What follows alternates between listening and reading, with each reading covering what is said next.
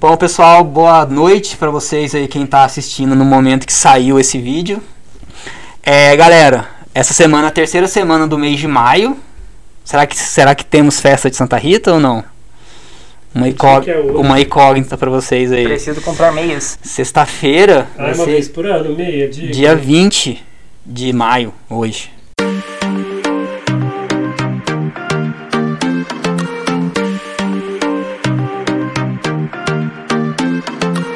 Bom, pessoal, vamos dar uma conferida no placar aqui, né, para ver como que terminou o jogo semana passada e como está começando hoje. Temos Telecom com dois pontos, fez um ponto na semana passada, unanimidade, quem não assistiu e volta aí para dar uma olhadinha. Bio com menos dois, Matheus aí deixou a gente esse mês inteiro. Automa com menos 3 e Games com 3 pontos aí liderando o placar por enquanto. Telecom tá na cola, hein? Essa semana acho que empata. Com quem? Com quem? Com Zumbio, será? Módulo? Em módulo. Quem começa essa semana? Essa semana acho que sou eu que começo, né? Pode ficar à vontade. Então, essa semana aqui eu vou tratar um pouquinho de um assunto que não é tão. Fui agredido aqui, produção. É, um assunto que não é tão recente quando a gente vai falar de robôs humanoides, mas né, foi apresentado também na, na mesma feira desse ano, na CES 2022, o robô Ameca. Esse robô, né, além de conversar e ele possuir ali um, é, uma aparência mais humanoide, ele ficou conhecido né, como o robô com o maior número de expressões faciais e emocionais até o momento. Então ele possui no rosto 37 motores que eles fazem o controle das expressões faciais, que deixa muito mais realistas e passa pra gente uma emoção muito maior baseado no que você está conversando com ele. Então, se você usa palavras mais gentis, o rosto dele fica com uma feição muito mais carinhosa, muito mais tranquila. Se você às vezes faz um barulho muito mais alto, ele já faz uma cara de assustado. Então ele consegue expressar isso aí pra gente muito melhor. É, essa mesma empresa, ela já está há quatro anos aí montando uma linha de robôs humanoides. E aí, particularmente, o Ameca, ele tem o, o comportamento, né, ele é tá sendo visado como o robô que vai seguir a linha dos humanoides aí. Então, para essa semana, eu trouxe um robô para vocês. Um robô. Posso, posso ir, Taeiro? Você quer Bora, a gente não gosta de interagir nem com gente, eu vou interagir com o robô. Tem um robô que é criança, não tem? O- o- Tem um- que estão vai fazendo? vai, vai, dá sua notícia. Bom, pessoal, mês passado eu falei para vocês, né, que uma notícia relacionada à telecom e também relacionada à guerra que a gente está tendo ainda na Ucrânia lá, né? Apesar de estar falando menos, né, mas ainda está tendo a guerra. Eles não estão anunciando mais como anunciava há um mês atrás.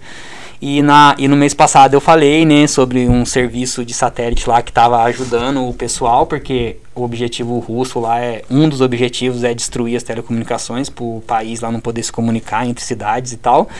E aí, semana, é, mês passado, eu trouxe uma notícia de um serviço que estava ajudando né, o pessoal lá da Ucrânia. E aí, como esse serviço, esse serviço de várias empresas começaram a, a ajudar a é, a Ucrânia, os- é, o sistema de telecomunicação dela, né? A Rússia, é, nesse última, né, há duas semanas atrás, foi dada uma notícia que a Rússia, que a inteligência russa lá desenvolveu, né, tentou desenvolver é, um sistema de jamming que a gente fala, que é um sistema para tentar enviar ondas de rádio para atrapalhar a comunicação de satélite dentro da Ucrânia, já que ela não pode, né, estourar um satélite que está em órbita da Terra que é de empresa particular. Então eles, eles desenvolveram um sistema que eles tentaram bloquear o sinal de satélite lá dentro na cidade da Ucrânia com esse sistema de jamming e também eles tentaram hackear o sistema de controle do satélite para que para que ele parasse de funcionar, né? E lá em órbita parasse de funcionar, mas via algum problema de software, alguma coisa que eles tentaram hackear lá, só que também não conseguiram. Então, uma das empresas lá noticiou isso, que ela sofreu um ataque, ela acredita que seja um ataque russo, só que com atualização do sistema que roda lá no satélite, ela conseguiu bloquear esse ataque. Só que ela fala que cada vez mais ela está conseguindo perceber que, tá, que o sistema de controle dela está sendo atacado e ela acha que o objetivo é que tirem esse satélite de, funciona, é, de funcionamento porque justamente os que dão cobertura naquela região que estão sendo atacados. Então ela tem satélite que cobre o mundo inteiro, mas só daquela região que está sendo atacado. Então a, cada vez mais a gente chega naquela conclusão lá que o pessoal sempre fala que quanto é cada vez mais as guerras serão mais cibernéticas do que realmente físicas, vamos dizer assim. Né? Então essa é a minha notícia do ataque russo no sistema de satélite que cobre a Ucrânia. Que bem. Para quem acompanha as nossas programações de quarta-feira, a gente podia mandar aquele francês para lá, né? Que foi tirar a internet dos filhos, comprou um bloqueador, derrubou a internet de duas cidades inteiras na França. É, isso aí é o Jamming lá que eles tentam fazer. Povo doido. Vamos lá, vamos lá então. Minha vez, para encerrar o dia de hoje, eu trago uma, uma matéria aqui, uma notícia do Iago Gonçalves Prazeres, que ele fez para Nexperts. É, que é o que? Quando a gente pensa, quando a gente fala em acessibilidade, né, a gente pensa em acessibilidade no mundo real, né, é, questão mais de prédio, arquitetura, locomoção e tudo mais.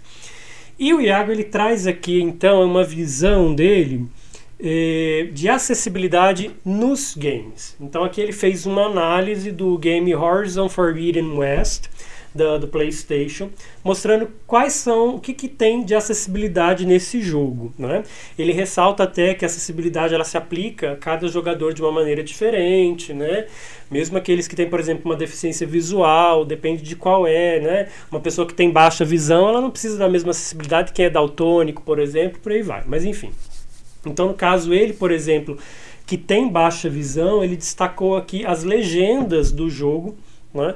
que você tem uma legenda paralela em português, além da, da legenda em inglês, também tem uma outra legenda lá, e você consegue alterar a fonte e o fundo da fonte para que você, né, o tamanho da fonte, a fonte tal, e o fundo, para que você consiga enxergar melhor, né? Então não é simplesmente só você trabalhar com alto contraste para quem tem baixa visão, às vezes tirar um detalhe, aumentar o tamanho, mas também com essas cores diferentes para o daltonismo, como eu falei, e tudo mais. Né? É, ele destacou também que a protagonista do jogo ela tem um, um aparelho na, na, cabeça né, que vai mirando por onde ela vai passando e que destaca alguns itens interativos do cenário. Né? Às vezes tem alguma coisa lá que passaria despercebido para quem tem baixa visão, então isso ajuda a dar um destaque a mais para a pessoa também. Não é exatamente uma vantagem do jogo, mas para ela poder ali competir com, com equidade. Né? E também ele destaca nessa matéria a possibilidade de alguns comandos é, deles de, apesar você dar um comando para ele travar um movimento, como se estivesse travando um movimento do, do joystick, para alguém que tem alguma dificuldade de, de, locomoção dos dedos, das mãos, não precisar fazer movimentos repetidos e com muita rapidez. Né? Então é algo aí também que se aplica ao hardware e que vai ter reflexos no software. Então eu achei isso bem legal. Algo aí pessoal de DS pensar enquanto está desenvolvendo os games também nessa questão da, da acessibilidade da inclusão. Tá aí. Tá vendo, pessoal? Não é só pensar ali em, ah, vamos, como é que eu vou fazer o bonequinho andar na tela. A gente tem toda a questão da acessibilidade, pensar em como que o pessoal, como que o usuário, né, vai ter a experiência dele. E às vezes a gente pensa em inclusão, Igor, de, ah, então eu vou colocar um personagem com determinada deficiência, mas a pessoa que tem aquela deficiência do personagem não vai conseguir jogar. Né? Então, de trazer isso aí para o gameplay. É, teoricamente, né, pode ser não que seja fácil de implementar, mas são ideias simples que já tem na vida real, né? Tipo um, um cartaz com letra maior é, e tal, e no é. jogo é difícil ter, né? É um jogo que tenha isso um implementado. Caption, que você tem televisão normal é. aí, né? É aquele negócio. Você não precisa reinventar a roda. Você precisa aplicar ela onde vai ser útil para você. É. Então, até nessa época de projeto, que a gente está discutindo as ideias do pessoal, às vezes querem trazer uma ideia totalmente inovadora, tão inovadora que não tem nexo, que é. se pensar assim, nossa, se a gente fizesse uma adequação em tal sistema, seria algo muito mais, é, uma utilidade muito maior para todo mundo. Um né? incremento, às vezes, do um que já existe, né, do que, como vocês mesmos falaram, reventar a roda. Isso aí. Partiu Voltation Time. Vamos é Voltation que fala? Nem sei, gente. Estou inventando aqui agora. Ai, gente, minha, minha caneta tá um cocô. Aí eu fui votar aqui num, num cara aqui, a caneta até falhou, cara. É, então. Vou votar aqui, não quis escrever direito. Um, dois e fomos. Olha, olha. Ó, o D não quis sair, o S não quis sair direito. Eu até. Olha lá, olha lá, olha lá. DS leva pontinho por unanimidade hoje. Também. Unanimidade também. Temos aí, muito obrigado, mas eu achei uma notícia bem importante, bem relevante. Essa foi importante mesmo. cenário. E atual, não foi igual da semana passada. Ai, gente. Foi feito um apelo ali, principalmente em relação à minha matéria, então. É, foi. Dava notícia assim, né, Igor? Dando pra você assim. Né, como é, que, como é que eu vou ir contra a matéria, a minha matéria? Então é meio complicado. É, isso aí eu tô em desvantagem, porque tem três professores de DS aqui, então sempre um fica. Ah, mas não é tudo na vida, não é telecomunicações. A gente não joga porque existe É, telecomunicações. lógico. Tira o cabelo Isso aí é. frente Bora. Então, quem começou, encerre, por favor, com este placar Foi maravilhoso. comecei, né? É. Então, pessoal, vamos lá. Infelizmente, essa semana, DS pontuou aí, então ele foi para 4 pontos. Telecom permaneceu com 2. Automação menos 3. E Bio menos 2, né? E vamos ver aí se na semana que vem a gente consegue aproximar de DS. No, but thanks.